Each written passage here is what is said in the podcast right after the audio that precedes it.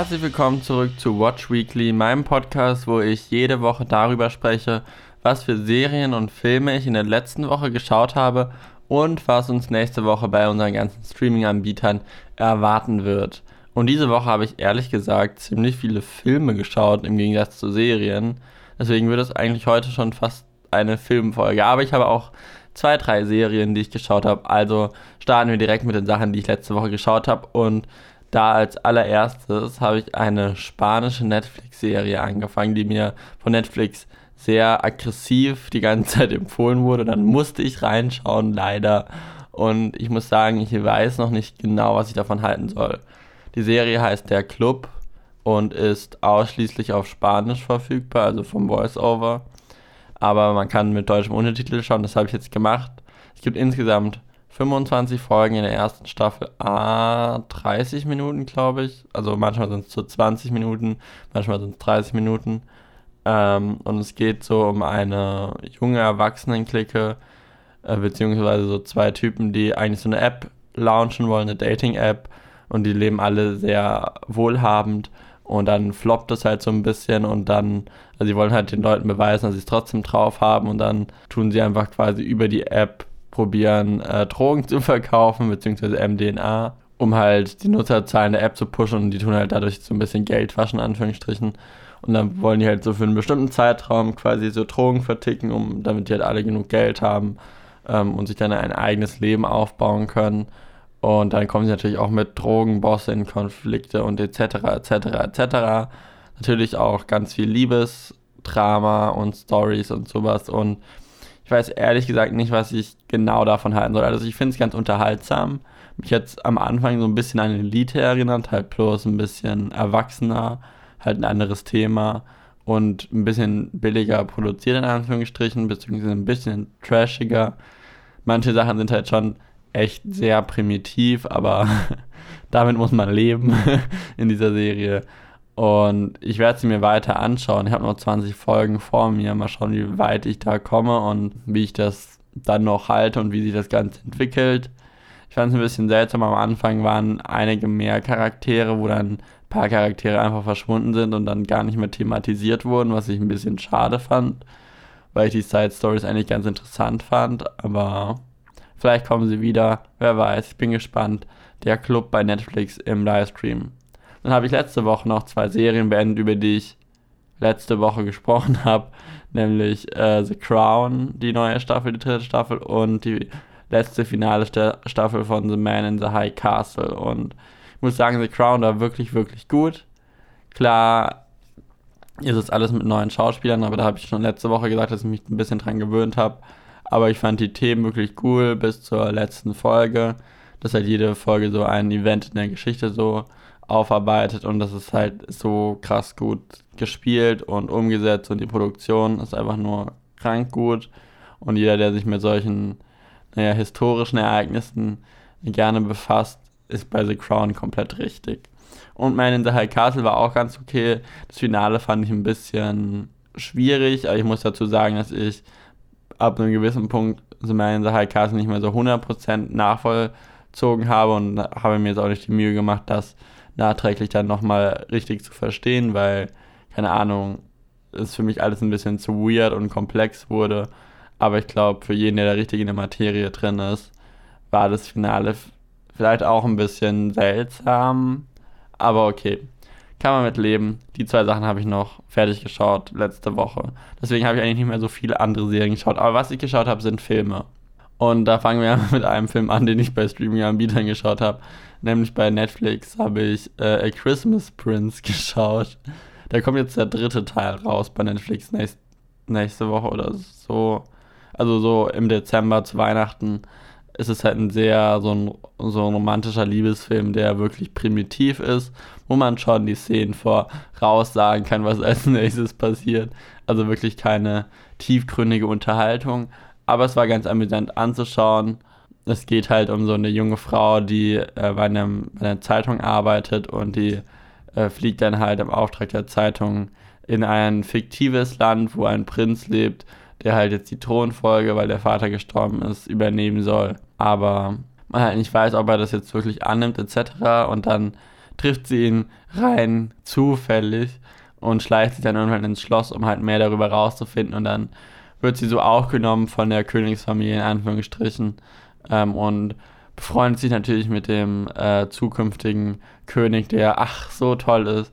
Und dann wird dann natürlich eine Affäre draus, nach dem Prinzip. Und dann wird das alles nochmal ein bisschen aufgelöst und wie sie alle verarscht hat. Und dann ist es Drama, Drama, Drama. Und ob es am Ende dann dort auch funktioniert, kann man sich im Film anschauen. Das ist halt wirklich primitiv. Aber ich fand es ganz witzige Unterhaltung so zwischendurch. Wer jetzt nicht zu tiefe Materie ähm, haben möchte oder sich anschauen möchte. Dann habe ich noch zwei andere Filme geschaut. Den einen habe ich im Kino geschaut und den anderen habe ich mir ähm, bei Google Play, glaube ich, ähm, geholt.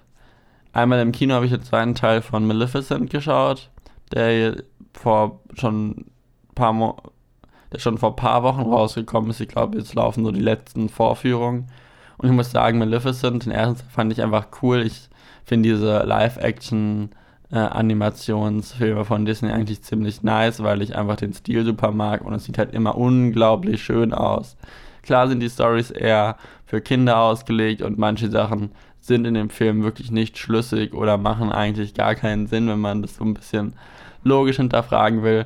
Aber wenn man das nicht tut, finde ich es einfach wirklich eine schöne und gute Unterhaltung und es ist viel mit Action, viel mit Emotion und Angelina Jolie sieht einfach krass gut aus in dieser Serie, in den Filmen und spielt es auch wirklich gut und im zweiten Film geht es halt so ein bisschen darum, dass jetzt die, das groß gewordene Kind von ihr halt ähm, mit dem Prinzen von dem einem Land zusammenkommt, mit dem die Maleficent halt verfeindet ist, aber die halt heiraten wollen, um halt die äh, beiden Königreiche so zu verbinden.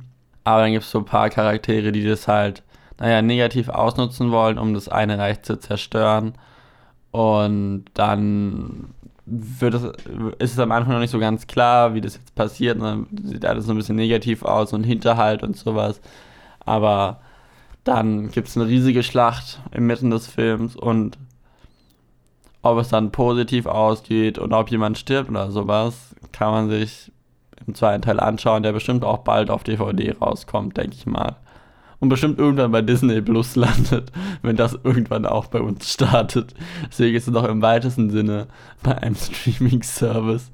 Ähm, wie gesagt, ich fand es wirklich schöne Unterhaltung. Die Animation finde ich einfach richtig gut. Es ist ein Augenschmaus, sich diese Filme anzuschauen, meiner Meinung nach.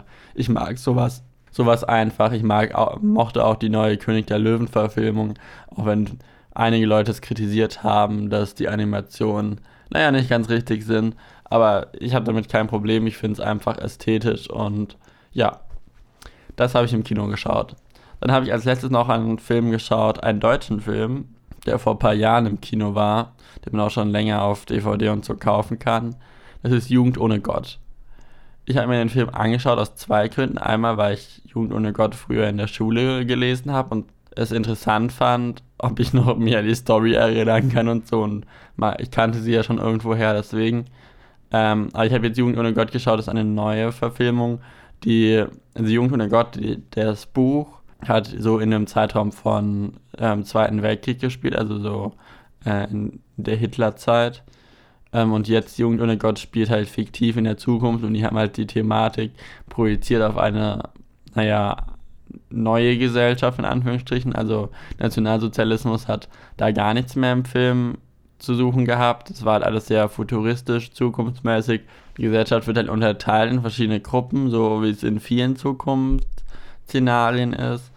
Und es geht halt um so eine Jugendgruppe, die eigentlich so auf eine Klassen- bzw. Jugendcamp fährt. Hier in dem Film war es halt dann so ein Eignungstest in Anführungsstrichen, wo ich in der ersten halben Stunde gedacht habe, okay, wird es jetzt Tribute von Panem ähm, Adaption, aber nicht ganz. Also die müssen halt in dem Film so ein Aufnahmeritual in Anführungsstrichen machen, wo sie halt in so einem Trainingsgelände sind, wo sie halt auch so überwacht werden etc. und wo sie halt verschiedene Aufgaben machen müssen, um ihre Fähigkeiten zu testen, um dann an Stipendien für eine krasse Uni zu kommen.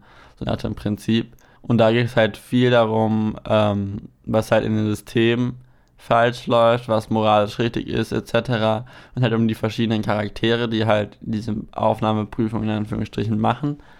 Und da gibt es halt einen, der, ähm, naja, eigentlich gar nicht so Bock auf diese Prüfung hat und, glaube ich, so als, naja, Person dargestellt werden soll, die halt so aus dem System ausbrechen will und halt alles moralisch hinterfragt und ob das alles so richtig ist, etc. dann gibt es natürlich auch den Gegenpol, der halt komplett, das ist eine Frau, die halt komplett ähm, in dem System drin ist und wirklich alles darauf legt, dass sie halt äh, dieses Stipendium kriegt. Und die müssen dann halt zwangsweise irgendwie zusammenarbeiten, was halt zu Konflikten führt, etc.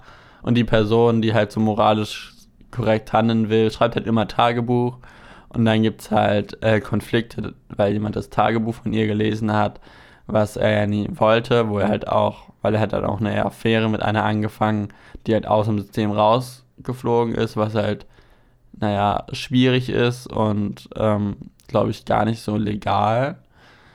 Ähm, deswegen hat er da ein paar Probleme und am Ende sterben auch ein paar Charaktere wo dann halt die Frage ist, wer hat die Person umgebracht. Und da gibt es ganz viele verschiedene Verdächtige und am Ende nimmt auch ein Charakter ähm, eine größere Rolle an, die man am Anfang gar nicht so wahrgenommen hat. Ich möchte das jetzt alles nicht spoilern, deswegen will ich es auch gar nicht alles sagen. Ich fand es einfach nur witzig, mir den Film anzuschauen, weil ich halt das Original noch so halb im Bewusstsein hatte, aber die Charaktere halt ähm, anders äh, in dem Original hießen. Deswegen konnte man muss man erst herausfinden, wer jetzt wer ist. Das Buch an sich hat eigentlich eine ganz coole ähm, Moral, beziehungsweise so eine coole Weisheit am Ende. Ich fand, im Film wurde das nicht so ganz so übertragen und prinzipiell ein paar Sachen im Film, finde ich, waren halt ein bisschen unschlüssig, wenn man das Buch nicht kannte oder es macht halt weniger Sinn oder man hat es nicht so richtig nachvollziehen können. Aber sonst fand ich den Film eigentlich ganz interessant, war halt ein deutscher Film, da tue ich mich meistens schwer. Es gibt coole, es gibt schon ein paar coole deutsche Produktionen, aber es war halt wieder so eine typische, wo halt manche Sachen auch ein bisschen überzeichnet wurden und probiert hat halt viel gesellschaftskritisch zu sein, was ich aber teilweise schon ein bisschen übertrieben fand. Aber gut, kein schlechter Film, wirklich nicht. Dann kommen wir jetzt noch zu meiner Empfehlung der Woche. Das ist naja, die zweite Serie, die ich letzte Woche angefangen habe, beziehungsweise die letzte Woche überhaupt erst begonnen hat und man kann auch nicht mehr schauen. Es ist erst die erste Folge raus, leider. Nämlich His Dark Material. Das ist eine Produktion von HBO. HBO macht immer geilen Stuff. Läuft bei uns in Deutschland bei ähm, Sky Ticket, leider. ich bin kein Fan von diesem Service, aber für solche guten Serien lohnt er sich halt schon. Das ist quasi eine neue Auflegung von den sehr erfolgreichen Büchern von Der Goldene Kompass. Davon gibt es ja schon einen relativ aktuellen Kinofilm, der aber anscheinend nicht so gut angekommen ist. Ich fand ihn aber eigentlich ziemlich gut, aber damals habe ich ihn als Kind geschaut, da habe noch andere Präferenzen. Und das wird jetzt Ganze in einer Serie aufarbeitet und so wie es wirkt. Also ich habe jetzt die erste Folge geschaut. Die tut quasi wirklich nach dem Buch gehen. Also es fängt genauso an wie der Film von Golden Kompass, bloß dass ich mal denke, dass die komplette erste Staffel so das erste Buch abdecken wird. Deswegen wurde es natürlich auch langsamer erzählt, was ganz cool ist, weil man dann dadurch halt noch mehr Details drin hat. Und es gibt ja auch drei Teile vom Goldenen Kompass, also sind drei Staffeln auf jeden Fall safe dabei, glaube ich.